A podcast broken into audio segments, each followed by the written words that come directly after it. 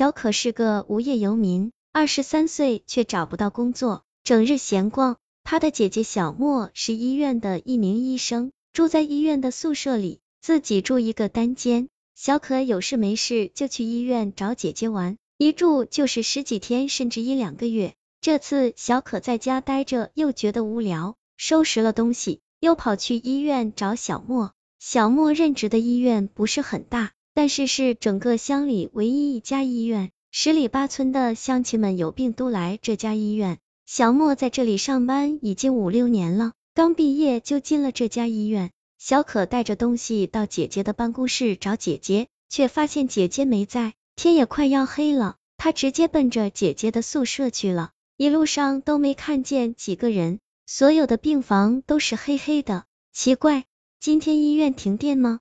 怎么连个灯不都开啊？小可边走边想，突然听到后面有细碎的脚步声，他猛地一回头，后面走廊漆黑一片，什么都没有。小可顿时起了一层鸡皮疙瘩，额头上渗出了细细的汗珠，他开始小跑起来，一路上气喘吁吁的，跑到宿舍楼上，整栋宿舍楼唯独姐姐那间宿舍亮着灯，其余的全部漆黑一片。小可心里毛了一下。天刚黑，怎么就全睡了？不管了，先找到姐姐再说。到了姐姐宿舍前，他看门没关，直接走了进去，发现姐姐愣愣的坐在电脑前。他喊了一声姐，放下包包。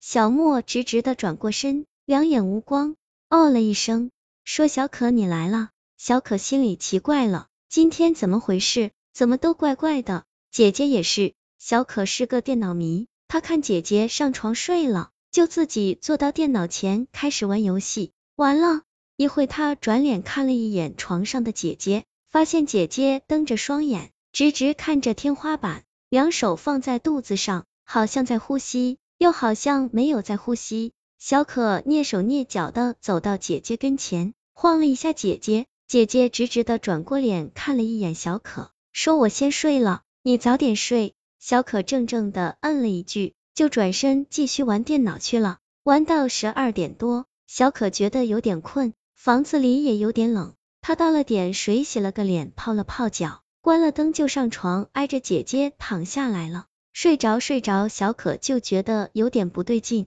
她猛地睁开眼睛，发现姐姐坐在床上，背对着她。小可吓了一跳，大半夜的不睡觉，坐着干嘛？小可也坐起来。用手指戳了姐姐一下，发现姐姐的身体硬硬的。姐姐慢慢转过头，小可吓得用手捂住嘴。借着月光，小可看到姐姐脸上乌黑一片，头上也没有头发，整个五官都扭曲在一起，嘴里不停的往外冒着气。小可吓得抖抖擞擞的摸到开关，打开灯，却发现姐姐好好的躺在床上。小可悄悄用手放在姐姐的鼻子下面试。姐姐呼吸均匀，小可拍拍心脏，擦擦脑袋的汗，刚才一定是幻觉，幻觉。半夜三四点的时候，小可突然想上厕所，她醒来却发现姐姐不在旁边，大半夜的去哪儿了？小可肚子里翻江倒海，讨厌，不该吃那么多西瓜的。没办法，小可只好起床，开灯，穿上衣服去楼下上厕所。这医院的厕所说来也叫人毛骨悚然，就在太平间旁边。小可打着手电筒走到楼下，发现医院里好热闹，病房里昏黄的灯光一闪一闪的，床上也坐满了病人。小可从窗外看了一圈，所有的病人都坐在床上，直直的看着前面。奇怪，大半夜的怎么这么多人？来的时候也没见这么多人啊。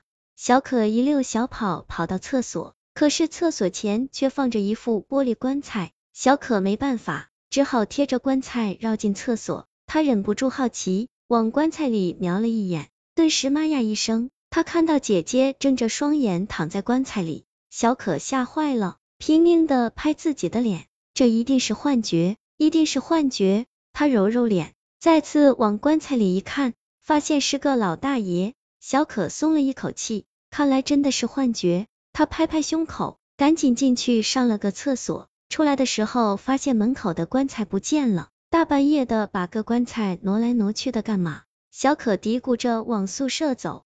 走到病房前面，突然起了一身鸡皮疙瘩，他觉得背后有人在看自己，